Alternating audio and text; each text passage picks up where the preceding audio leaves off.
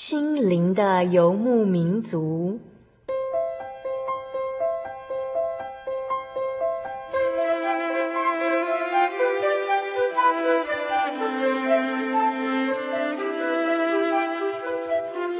在这个谁都不管谁的后现代社会里，每个人的心灵都是游牧民族。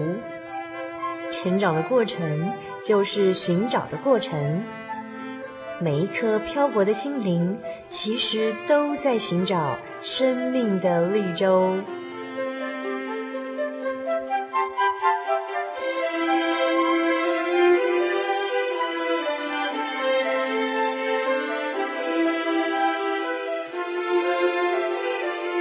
本节目由真耶稣教会台湾总会制作，欢迎收听。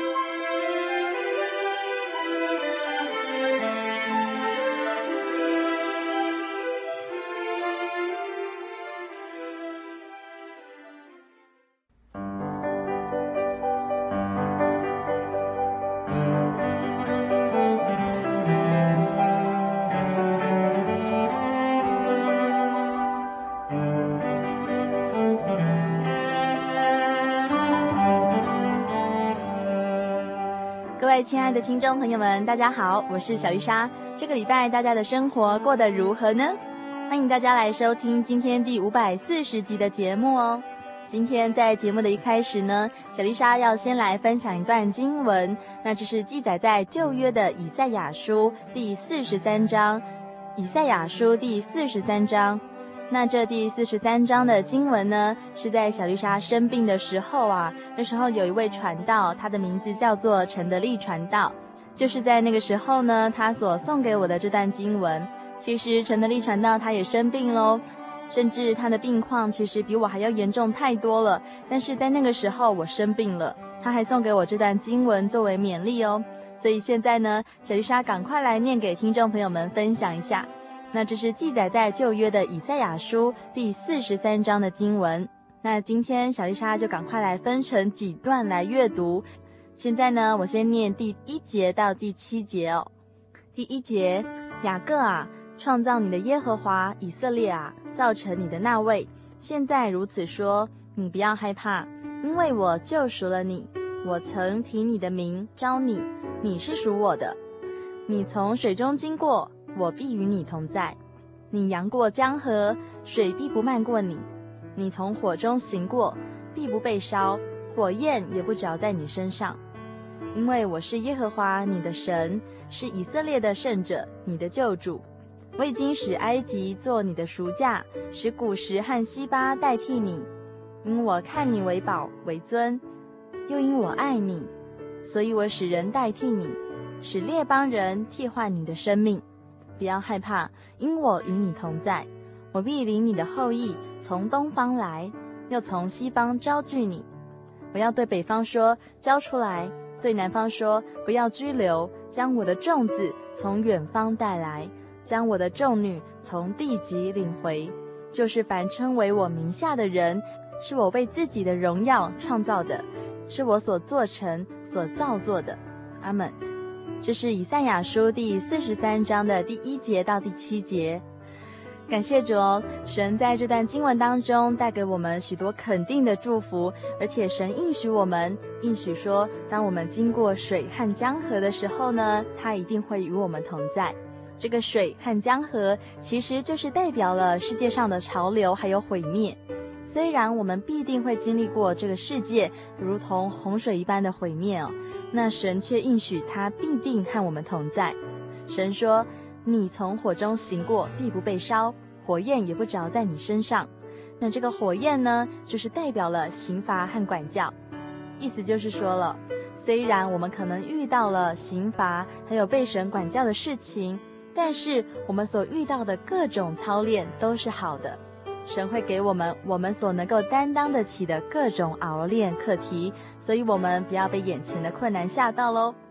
神说：“不要害怕，因我与你们同在，因为我们是为神的荣耀所创造的。我们每个人都是神所做成的、所造成的。”这段经文在我生病的时候带给我非常大的启发还有安慰哦。听众朋友们可以多多看圣经，因为神会借着圣经来安慰你哦。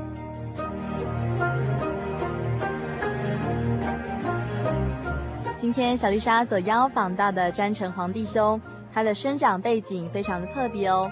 詹成煌弟兄是一位地理师的后代，他有一位就读建中的儿子。这个儿子本来就是相当聪明的孩子了，但是有一天，这个孩子的言行举止啊，非常的怪异，而且是越来越怪了。那甚至这个儿子的身体呢，像一只虫一样哦，在地上频频的蠕动。那这个动作让詹成煌夫妻两人非常的惊愕。那他们夫妻两人原本呢，就是为了这个孩子，他们求助于精神科还有道士，但是都没有用。后来他的儿子呢，甚至要拿刀要杀人，这样子的举动呢，使全家人都笼罩在黑暗当中。身为地理师的后代，詹成皇弟兄他看遍了各种的民间信仰仪式。后来他是在走投无路之下，他来到了真耶稣教会。詹成皇弟兄和妻子两个人，他们都期待奇迹的出现。圣经当中有一句话是这样说到的：“你要认识神，就得平安，福气也必临到你。”这是记载在约伯记的二十二章第二十一节。究竟詹成皇帝兄是如何得到神的福气呢？现在就让我们一起来聆听詹成皇帝兄精彩的见证。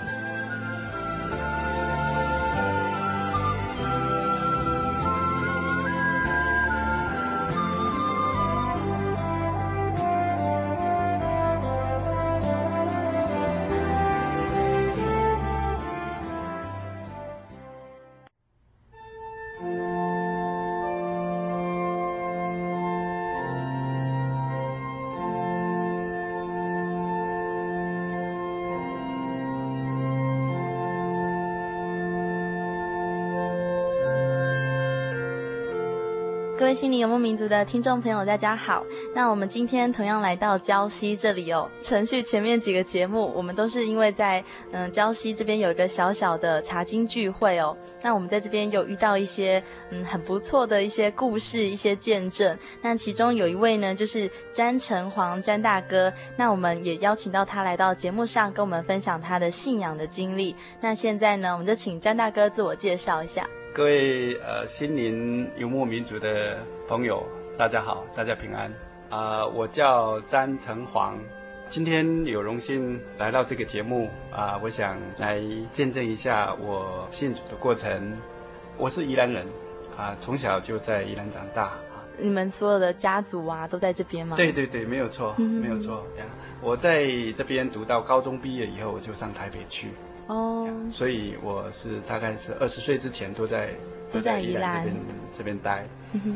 在呃我信主之前呢，当然我们是属于呃一般的这个民间信仰的啊。那我的家庭比较特殊一点，就是我爸爸是做地理师的。地理师，地理师，什么是地理师？看风水的哦，看风水的。方位啊，对对对对对，看风水看方位啦，帮人家承造坟墓啊，哦、这这一类的啊、哦，对啊，好精彩。对，因为家庭的背景是这样子，然后我们也是拜偶像的啊、那所以呃，在这一方面，就是小时候也多多少少有一些属于这一方面的一些比较跟人家不不太一样的一些体验哈。可是在这个过程里头，我碰到的一件事情，我提出来讲啊，okay. 就是说，在我大概是高中的时候，有一天放学回家，在傍晚的时候，嗯，啊，那时候我是在宜兰念书哈，那我家住在乡下，回来的时候我骑脚踏车，然后我就经过一个一片竹林，那这个竹林呢，那个时候是傍晚的时候，是夏天，那太阳快西下了哈，那那时候也吹点风。那经过竹林的时候，就是有竹子哈，风吹过会会在一起，会有有咔啦咔啦的声音哈。啊，其实我经常经过那边呐，平常也没有什么感觉哈。结果那一天就很奇怪，好像觉得不太对劲哈。啊，结果我经过那个竹林之后，再往前走，有一小段的是呃路边是杂草，那杂草跟那个田，那旁边就是一条水沟，水沟旁边是杂草，那杂草再过来就是我们骑到它的那个路哈。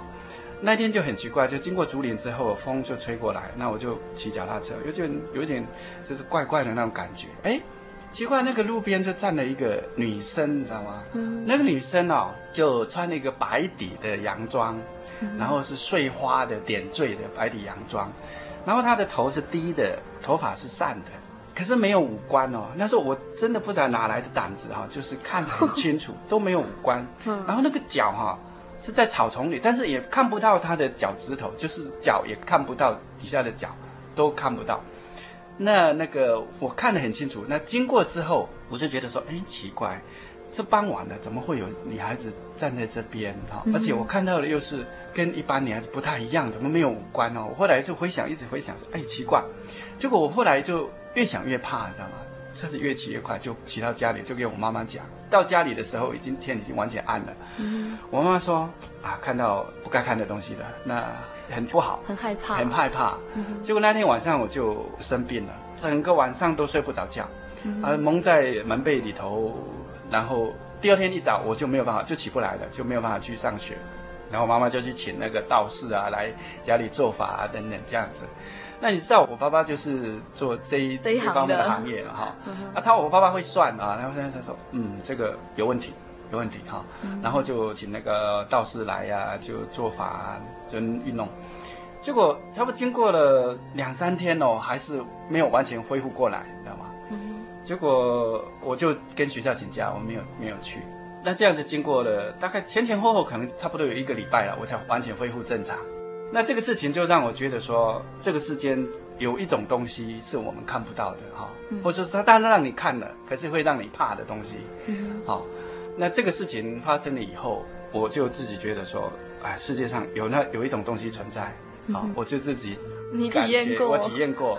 那另外还有一个体验就是说，这个也是在就还没有到台北去的这之前啊，就是有一次我去啊，因为我们家里种田啊，那种田有一个习惯就是说，收割完之后一定要去拜一个。我们讲金刀公啦，就是那个无主的神哈、哦，人家把它放在一个供在一个地方。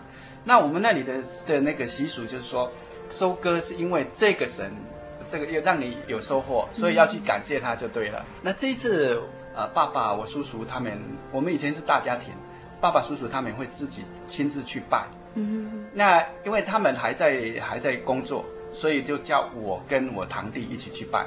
那时候也不会拜，你知道吗？那。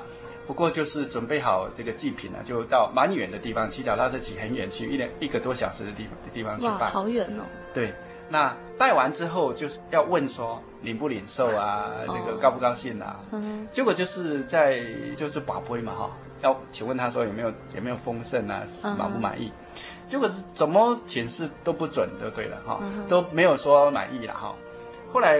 因为我我年纪比比我堂弟大，所以我就自己就想了一个办法，说，哎，是不是因为这一次哈、哦，我们的大人没有来哈、哦，那我们叫小孩子来，你你不满意是不是？哎，结果就家里面就说是的，是这样子。那回来这件事情，我们跟大人讲，所以大人就认为说，哎，这个是很灵的那个神哈，就他有回应这样，对，就有回应的，马上你你说什么，他就给你回什么。好，那我要讲这个，就是说我小时候的生长环境是这样子，就是有鬼。然后你觉得有那个神，好像是真的神这样子。对对，就是觉得这个世界上有灵这样。对对对对，人跟他沟通是可以得到回应的。好、就呃，我当时那个时候是这样子。好。嗯、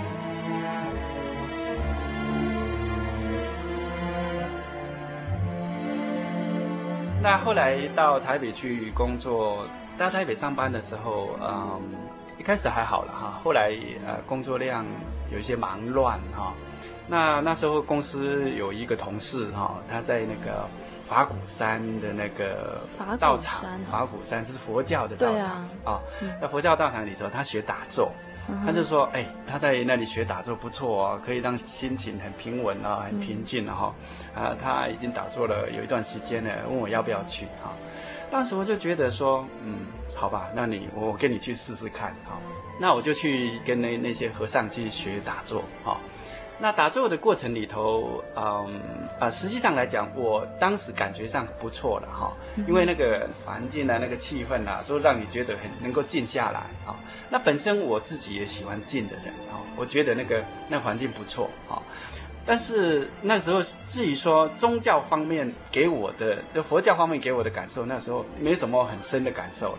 哦，对呀，那时候是这样子的情情形。嗯哼。那一直后来呃结婚了，我我太太也在台北，我也在台北，后来结婚了啊，生小孩。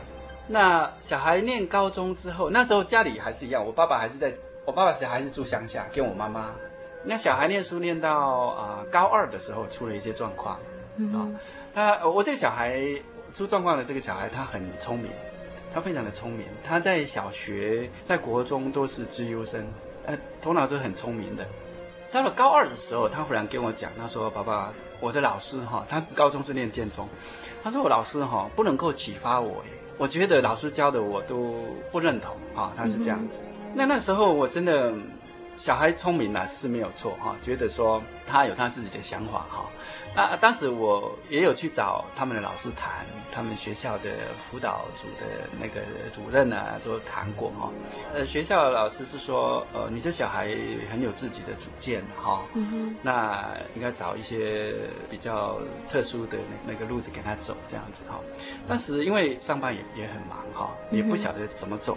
结果高二上学期情况发生这样，下学期情况更严重，哦，怎么样呢？他不去学校了，他不去学校，他说这老师他不能启发他，所以他觉得去学校是浪费的，时间是浪费的。嗯、那那时候也找过心理医师谈，啊，心理医师谈一谈之后也谈不出什么结果来啊，心理医师说、嗯、没有啊，你小孩很好啊，跟我谈的时候也都没有什么状况啊，啊，嗯、那后来我们就转到医院去，就找医院的那个身心科。好，那时候对小孩又出现状况，就是晚上睡不着觉，啊，那时候就办休学，因为小孩不到学校去嘛，就办休学，啊，休学，然后就在医院找身心科的医师，然后身心科的医师因为他睡不着觉，就开药给他吃。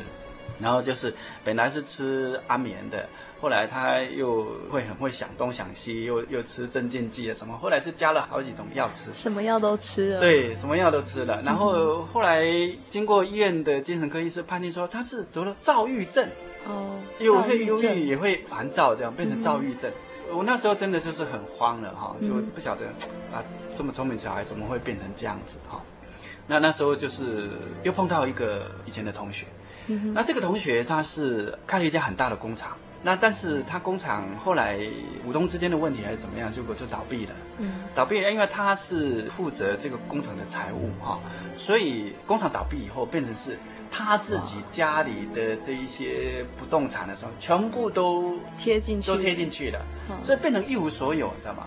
一无所有。那我这个同学他就去不晓得是用什么。什么一个一年机会，他就碰到一个说这个灵修的大师，他说这个灵修的大师呢，让他呢再把这些失去的这些财富又回来了，这个、回来了吗？又回来，又回来，又赚回来。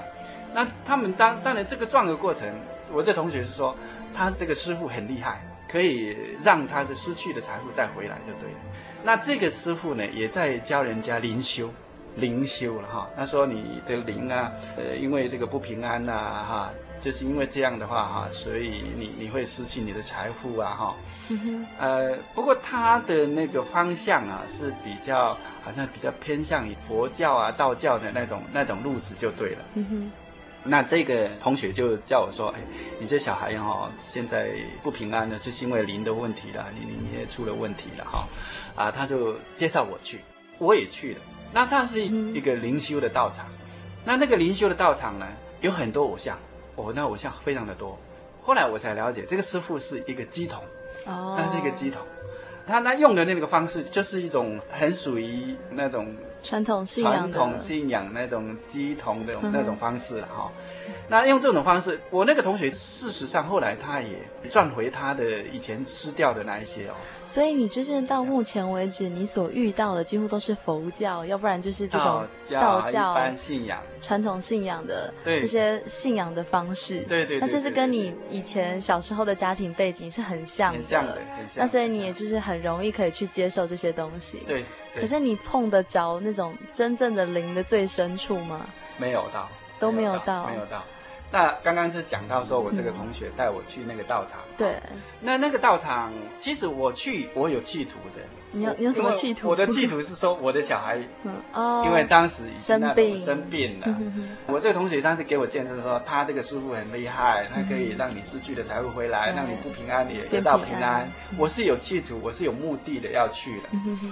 结果那个道场的那个，我们就称师傅吧，哈，就说好，那你要先归为我的弟子。那我跟我太太、我的小儿子，这三个就好，因为为了我这样会平安的，这是大儿子了，哈。嗯哼。那大儿子因为我想他有平安嘛，哈，所以我们三个就是一起，就是成为他的弟子。那成为弟子之后，我们想说，是不是因为这样，你就让我大儿子平安嘛，对不对，哈？嗯后来我们就提出我的状况要求，说我这个大儿子不平安。结果他怎么讲啊？他说：“那我不救他了，因为他还不是我的弟子。”他是这么说了哈。呃，他就是有条件的啦。他说：“因为可是这个大儿子呢，他就是不去，他就是不去。那不去的话就没有办法成为他的弟子。所以我们当时就很失望哈，非常的失望。那个期间呢。”大儿子虽然在医院看精神科，可是病况还是没有很显著的改善。嗯哼，啊，就是睡不着，然后有时候会很烦躁。嗯、啊，那烦躁的时候，有时候甚至也会拿刀子挥舞的刀子。嗯、啊，我跟我太太就曾经被他杀过。真的啊？对，被伤害到。被伤害到，对。但是就是也没有什么好的办法。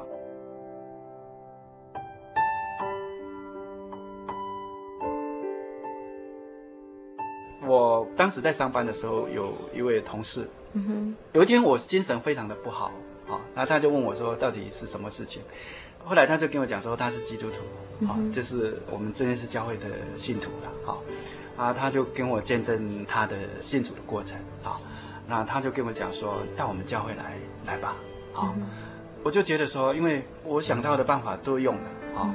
其实像刚刚讲到说，我去这个灵修道场的这个师傅之前呢，因为我爸爸我刚刚见证过嘛，我爸爸是地理师嘛哈，嗯，所以我们会去接触一切为了让我这个儿子好的方法也都用了哈，嗯，包括去什么神坛啦，去问什么姑啦、什么宫啦、什么庙啊，全部都找遍了，你知道吗？还有什么符啊，什么烧给他吃啦、洗他衣服啦、水给他洗澡啊，哇，所有的方法全部用遍了，用遍了，嗯，都洗不好。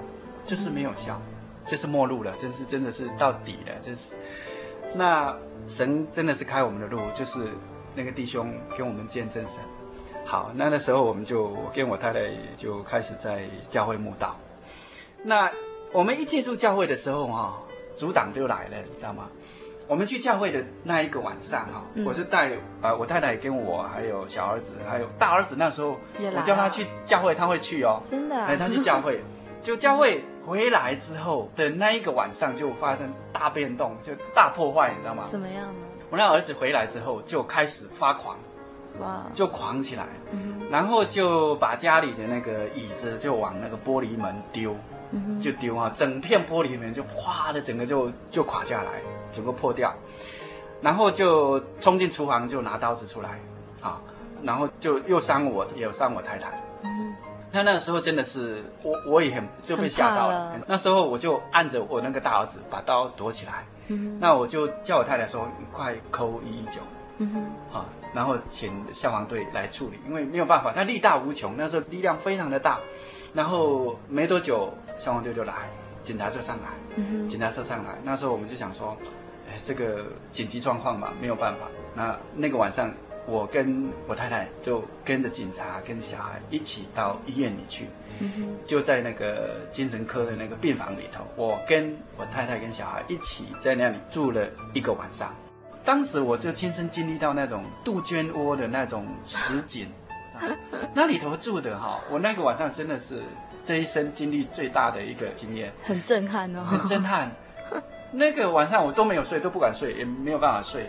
那个里面的那个有老的有少的，哈、哦，嗯，然后都会眼睛就直直的这样子走，从走廊这一头走到那一头，然后碰到那一个墙壁又走回来，走回去，走回，整个晚上就这样子走，然后也有就是坐着坐在你前面，对你傻笑傻笑，那然后傻笑，然后就走回去，那个举动就是非常的奇怪，就对了，嗯，好、哦，然后你你可以看到他的眼神就是就是很呆滞。的呆滞的，嗯哼，就是这样子。那在那一天之后，在那个病房待了一天之后，我们的状况，呃，教会的弟兄姐妹都很关心，也来探望啊。嗯、那时候就是教会也都帮我们做祷告。呃，那时候医师开药给他吃，他是开那种强力的镇静剂给他吃啊。那吃了之后，他的脑筋会变笨笨的，笨笨的，很迟钝，嗯哼，很迟钝，那个发狂的那个现象就就没有就没有了。但是就是他的行为就觉得跟平常不一样，也会跟我在里头看的有点类似哎，有时候这样笑笑的在对你傻笑这样子。嗯、我说哇不得了，不行了，这样怎么可以？好，但是在那个时候，嗯，教会的弟兄姐妹就说靠祷告，靠信心祷告。嗯呃，我们真的就照弟兄姐妹的这样子的一个教导，我们就祷告。哎，过了差不多半个月吧，而小孩忽然因为吃药，他说会头痛了哈。嗯。他说啊，爸不要吃哎，药不吃哎。哦，半个月都还在医院里头哦。哦。那个时候还都还在医院里头。嗯。他自己说不要吃药，那我跟我太太说，也不吃药怎么行？那不吃药的话，那万一又发作了怎么办？又抓狂怎么办？哈、嗯。我虽然那时候真的是。没有体验神，没有信心。好，嗯、我太太说没关系，他说不要吃就不要吃。好，嗯、我我们靠祷告。然后太太信心很大。我我太太信心比我大。嗯、哼我太太信心比我好，你知道吗？那 那我说好，那就靠祷告。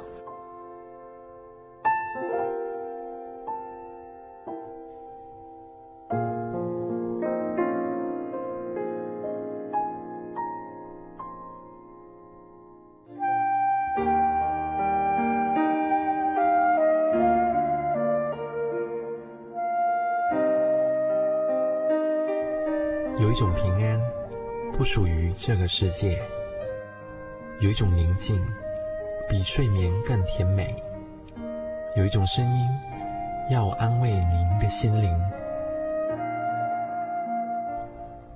如果你真的想探索、追寻一个不会改变的坐标，一种值得用生命去坚持的信仰，请与我们联络。真耶稣教会，台中邮政六十六支二十一号信箱，传真号码零四二四三六九六八。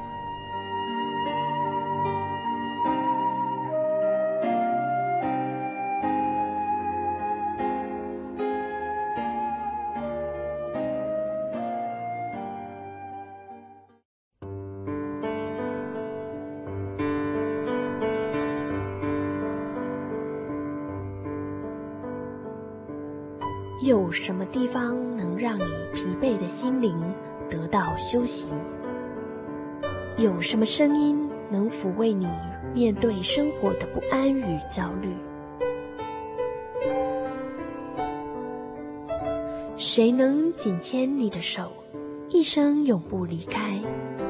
谁能为你擦去眼泪？谁能为你舍弃一切？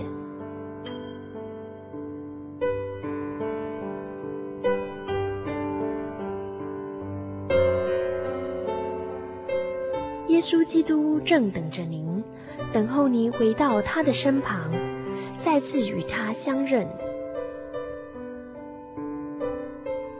欢迎您至各地真耶稣教会，让我们的疲惫与不安，在他怀中得到安歇。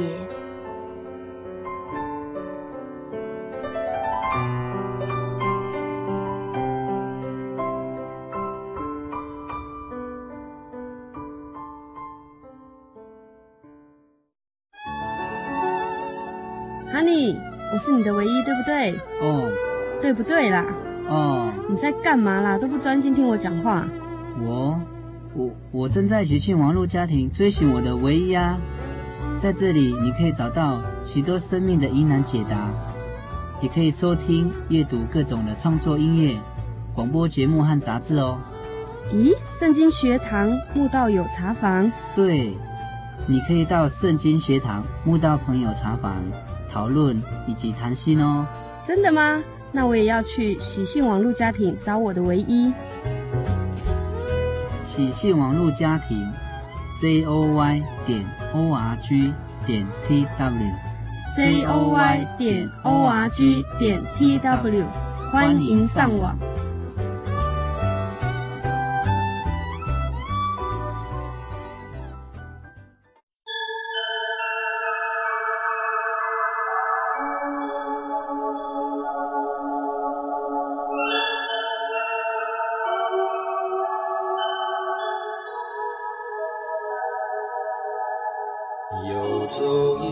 山水寻获心之甘泉，满溢心灵喜悦，尽在游牧草原。心灵游牧民族，陪你成长。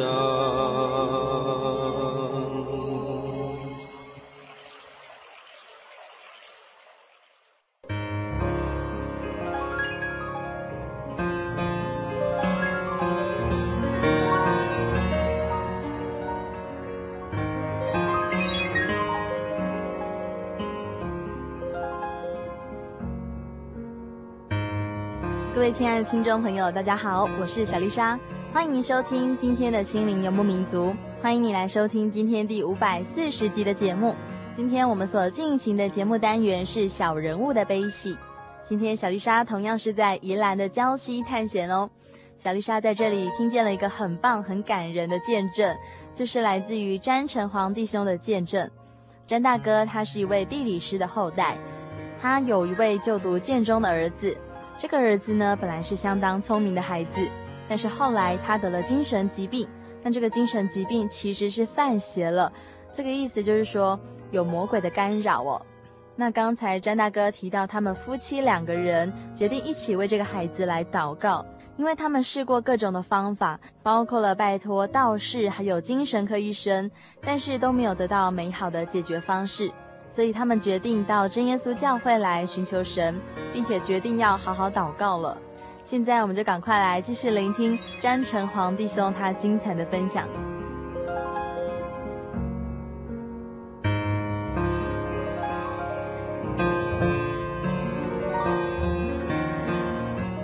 那差不多过了差不多三个礼拜，医院说可以出院了。嗯。但是我信心真的很小哎，我不敢呢。我说，哎，那回来如果又拿刀怎么办啊？嗯、我怕呢，又不吃药，然后又要出院。我家里那万一那时候，那一两三个礼拜一直都在想说，哎，这小孩万一回来怎么办哈？他会拿刀子。我当时家里所有尖的东西、刀的东西全部都收起来，都不敢摆出来，因为当时想说，一回来如果这些东西这个利尖利的东西被他拿到。那我们的头跟身子不是要分家了吗？就晚上那个晚上都生活在很很很恐惧恐惧的那种那种情境之下。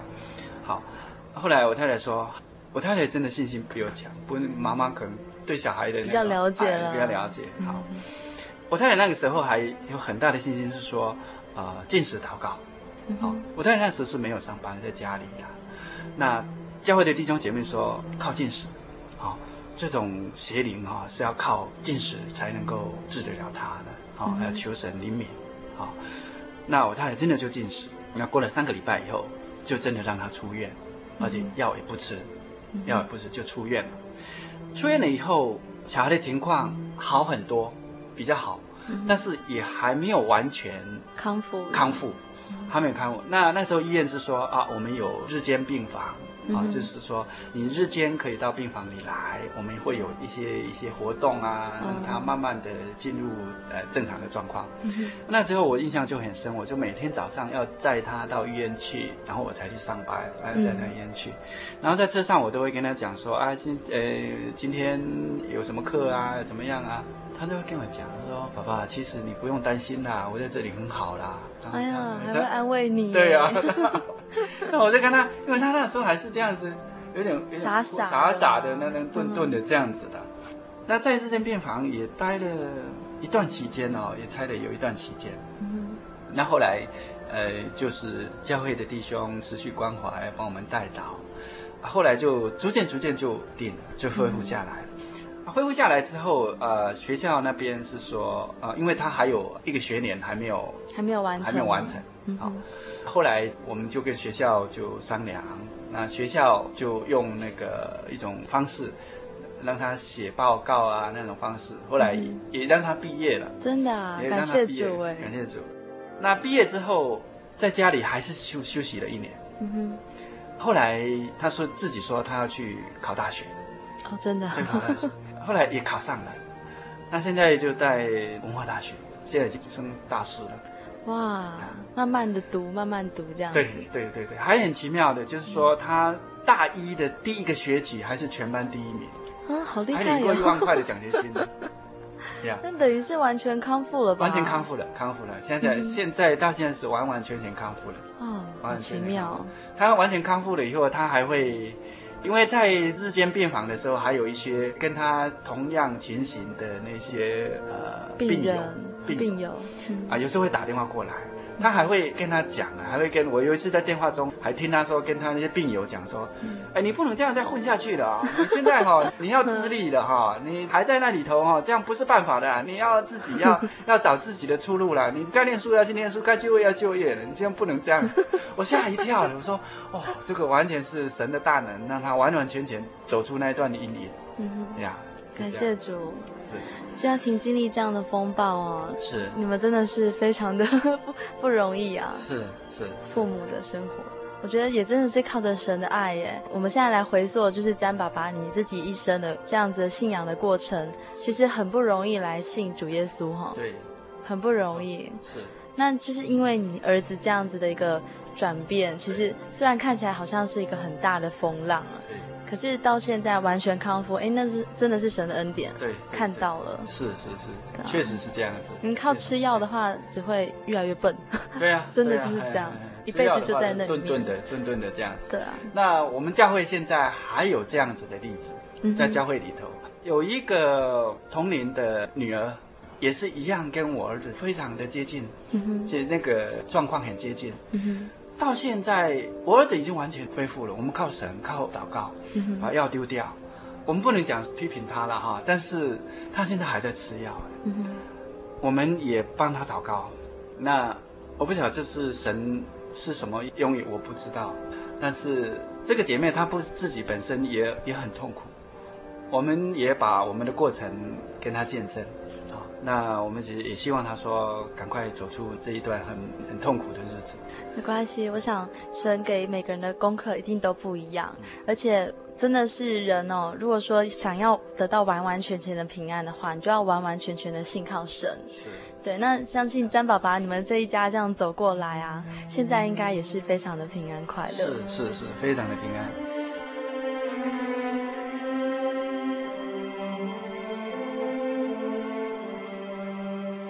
我再见证一下神帮助我们的家庭的另外一个事实哈，啊，我刚刚讲说我小孩在受邪灵攻击的那一段期间哈，除了拿刀之外，他还有其他的现象啊，比如说啊，冬天很冷的时候啊，他可以打赤膊哈，我们就穿大衣啊，他不用穿，他打赤膊，而且一直流汗，好，还有邪灵攻击的时候，他会趴在地上，好像毛毛虫这样子爬。好像毛毛虫这样子吧，毛毛虫就是这样子，一过去以后会把身体弓起来，起来然后再爬过去也会弓起来，嗯哼哼，会弓起来。这个如果你本身没有碰到的话，你真的不相信。我就是碰到了。哎，那这个就不是一般的状况了耶，这这个真的是邪灵攻击。是是这样子没有错。嗯，还有另外一个情况啊，它会爬到我们的阳台上面去啊。然后对着我跟我太太叫说：“我要跳下去哦！”我们是住在三楼哈，嗯、我跳下去了。我太太说：“哈利路亚，哈利路亚。”嗯，你们在喊哈利路亚。对，我们喊哈利路亚，我们就赶撒旦。好，但是我们的态度是很坚决的。嗯、啊，我太太就冲出口说：“你跳啊，你跳啊！”就是。他他是对着对着邪灵讲的哈，结果他反而就是我儿子就反而笑起来，我不跳，我就不跳，他就又走回来，你知道吧？因为我三楼上面有栏杆，你知道，他就攀在栏杆，然后一只脚在后面在晃，你知道？他说他要跳，你知道吗？那我太太就就故意追解他，我说你我真的信心有时候也不够了，我说哎你这样 你这样给他讲，他真的跳下去怎么办？那我太太就说跳啊，你跳啊，哎他在骂邪灵，哎他在骂邪灵，结果他就反而走过来，他就不跳。他说：“嘿，我不跳，不跳，就就又又跳回来客厅啊。”像这些就是事实，真正发生的事情，在我们家真正发生的。真的是哦，如果说我们要对付撒旦的话，我们要跟神求智慧，对不对？对。就是神才是真正有创意的神，他会告诉你该怎么去做。对，所以如果说我们信心就是真的要靠神，然后产生信心的话，那像对付魔鬼，这真的不是我们人的智慧可以去对抗的。对，那真的要好好的祷告。那像詹爸爸的，嗯、呃，你的太太，她就是为了你的儿子的病有进食祷告。对，这真的是也是我们自己人要下功夫啦，要尽力。是。我刚刚有见证说，我太太以前没有工作嘛，哈，那个时候我在上班，嗯哼，那后来我把工作辞掉，为什么呢？因为小孩的状况已经稳定了，但是我刚刚有说我爸爸妈妈是在乡下，哦，他妈妈那时候就得了病，那因为我只有一个男生，嗯，独子，独子，哎，独子，那呃，我有一个姐姐，两个妹妹，哈，可是嫁了。哦，所以家里呃爸爸妈妈年纪也大了，嗯，好，就七八十岁了。那妈妈生病，有段期间是我太太回来照顾她，住院的期间回来照顾，后来出院了。我当时就就在想，到底要怎么办才好？好，呃，太太回来家里照顾呢，还是我在台北？这样也不对。好，后来神真的开路了，神让我太太有上班的机会。嗯哼。他后来就是教会的一个弟兄，他开了一家贸易公司，当时就有一个会计就是走了，那刚好有了一个缺，那我在他本身是学会计的，哦，就到很适合，很适合，对，就到这个弟兄开的公司去上班，我太太就有这一份的一一个工作，那当时我就跟跟我太太讲说，啊，爸爸妈妈生病了，不然我就把工作辞了吧，我回去照顾妈妈，那你在台北。儿子现在也上大学了，也稳定了嘛哈。那太太就照顾孩子，孩子，那我回家照顾父母，哎，是这样子。所以就这样子，我就把台北工作就辞了，嗯、那我就回到乡下来照顾父母，这样子。这样子，也是神开路啊。因为人如果有孝顺父母的心的话，那神一定会悦纳，而且会祝福。感谢主，感谢主了哈。我刚刚诉说了我家里的这一些过去。真的，我从我的见证里头，或许可以了解说，我以前信仰的过程是个怎么样的一个过程。那在那个过程里头，我也曾经寻求我以前信仰的方法，要来啊解决我碰到的难题，可是并没有办法让我家里得到平安。后来经过弟兄的这个见证啊，我们认识了这位真神。那真神他开了我们的路啊，让我们家里得到平安。所以各位听众朋友，如果你心灵不平安，你家里你有痛苦，呃，请来真耶稣教会来认识我们这位真神，他可以让你得到平安、喜乐跟安慰。愿一切荣耀都归于真神。感谢主，阿门。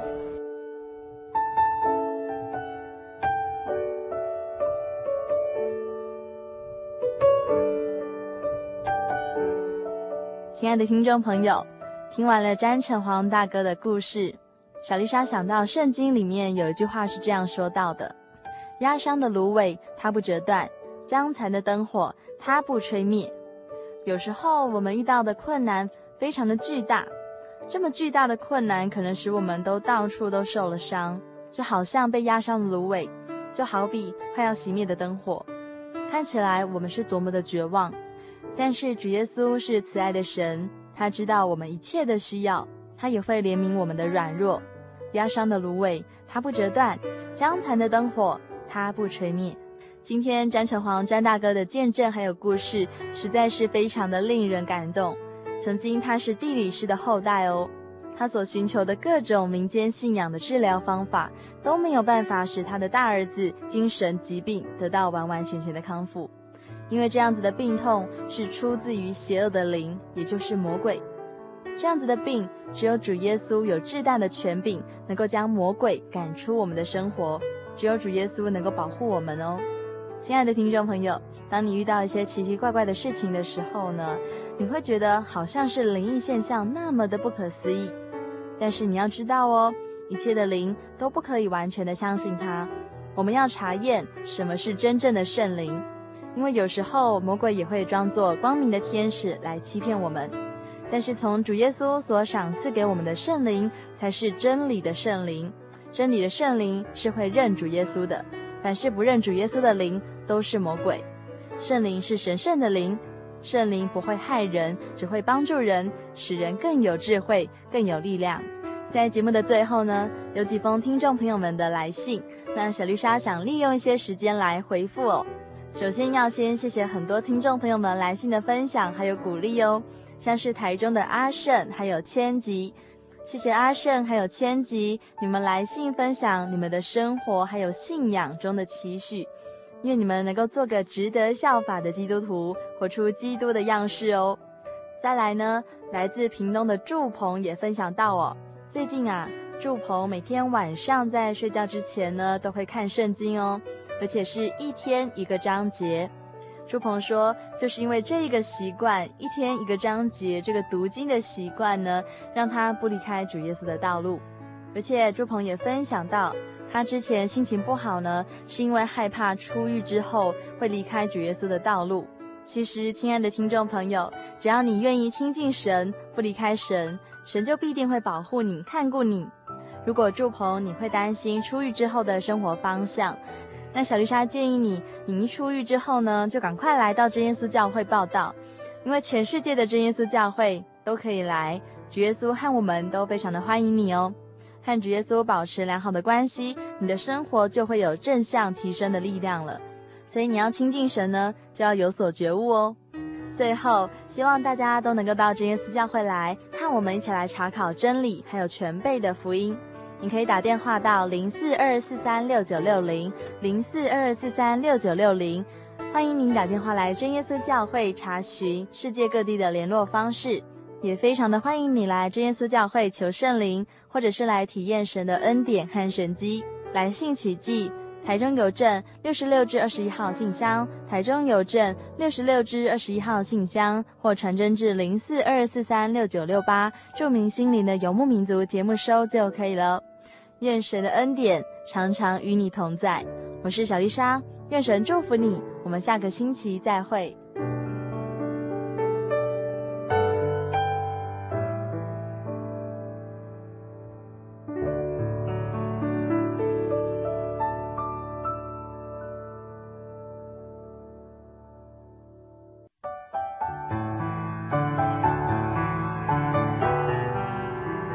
耶稣说。凡劳苦担重担的人，都可以到我这里来，就必得享安息。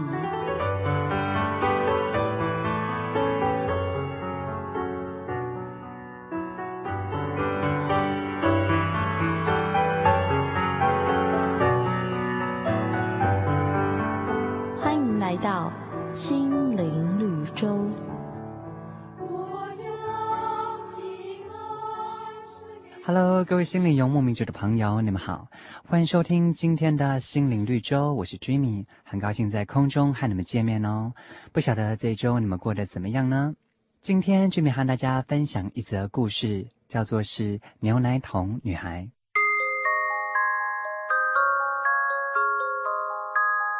有一个女孩子名叫罗西，罗西头上顶着一桶牛奶，打算走到街上去卖牛奶。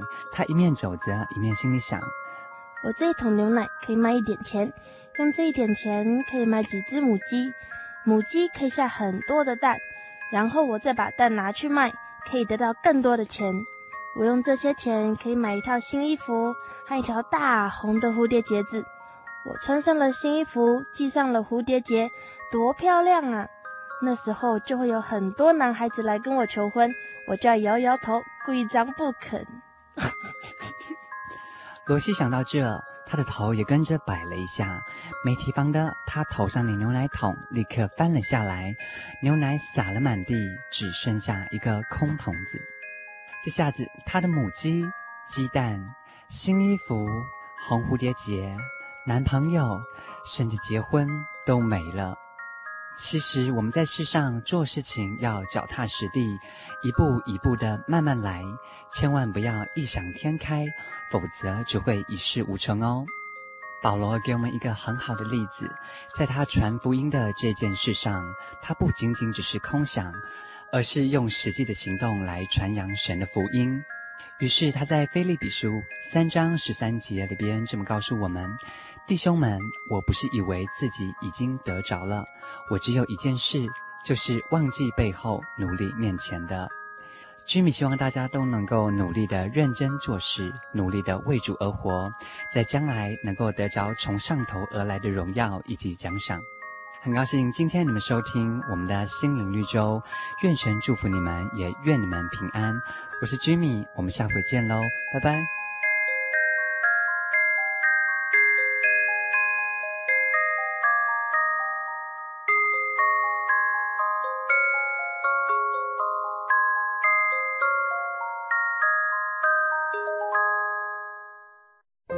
对圣经的道理好有兴趣哦，可是又不知道怎么入门呢。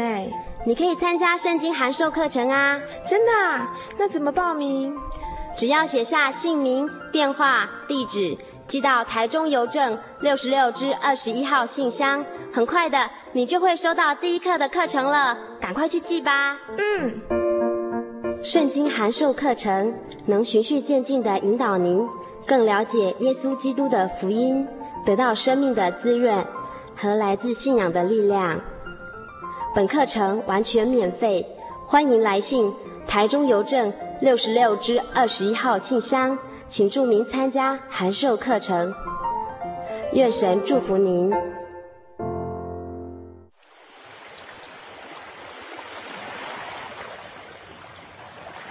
小伟，为什么你们教会的洗礼必须到郊区有河水或是海边的地方呢？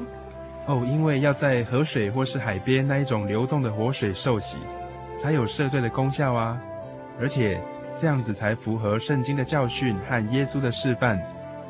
嗯，可是洗礼不就是你们基督教会入教的仪式吗？哦，不是的，它不只是仪式，每个人都必须要悔改，信靠耶稣，并且奉主耶稣的名全身受洗，这样才能够有功效的重生哦，并且能够和神重新和好。哦，既然活水洗礼是跟每个人都有关系的，那我希望能够有更多的认识。好啊，你可以到你家附近的真耶稣教会，更深入的查考这方面的道理哦。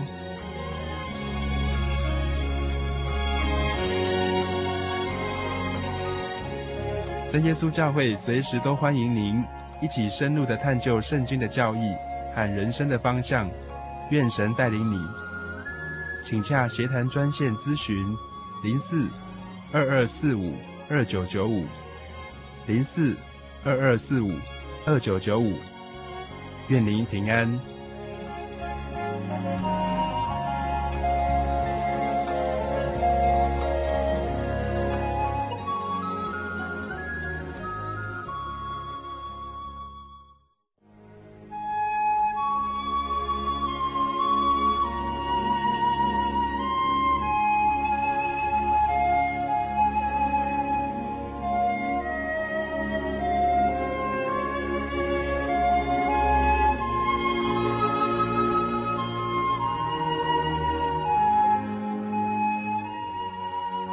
安息日是真神为人设立的，让人能纪念神的救恩，并得着身心灵的休息。在每个星期的最后一天，星期六，我们应当放下一周的劳碌，来到教会聆听福音，在诗歌、祈祷和彼此祝福的聚会里，安顿我们一周的疲惫。假如你想参加安息日聚会，欢迎您在每周六上午十点和下午两点踏进真耶稣教会的会堂，与我们一起共享这生命的饗宴。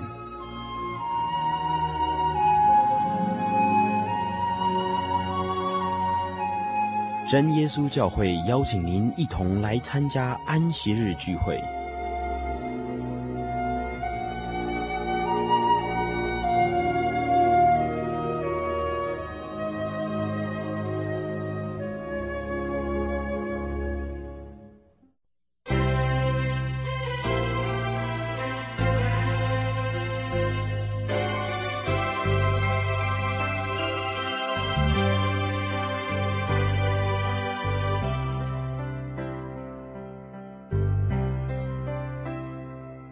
世间虽有苦难，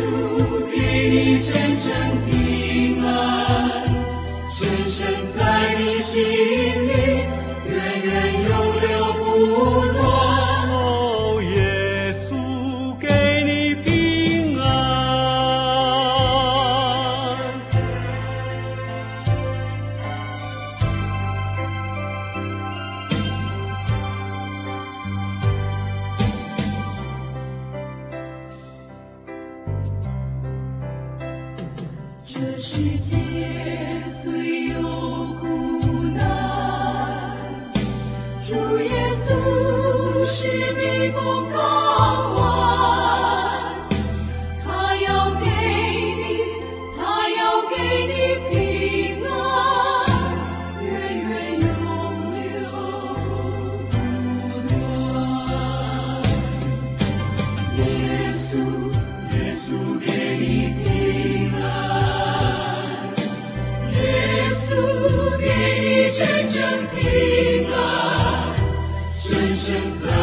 在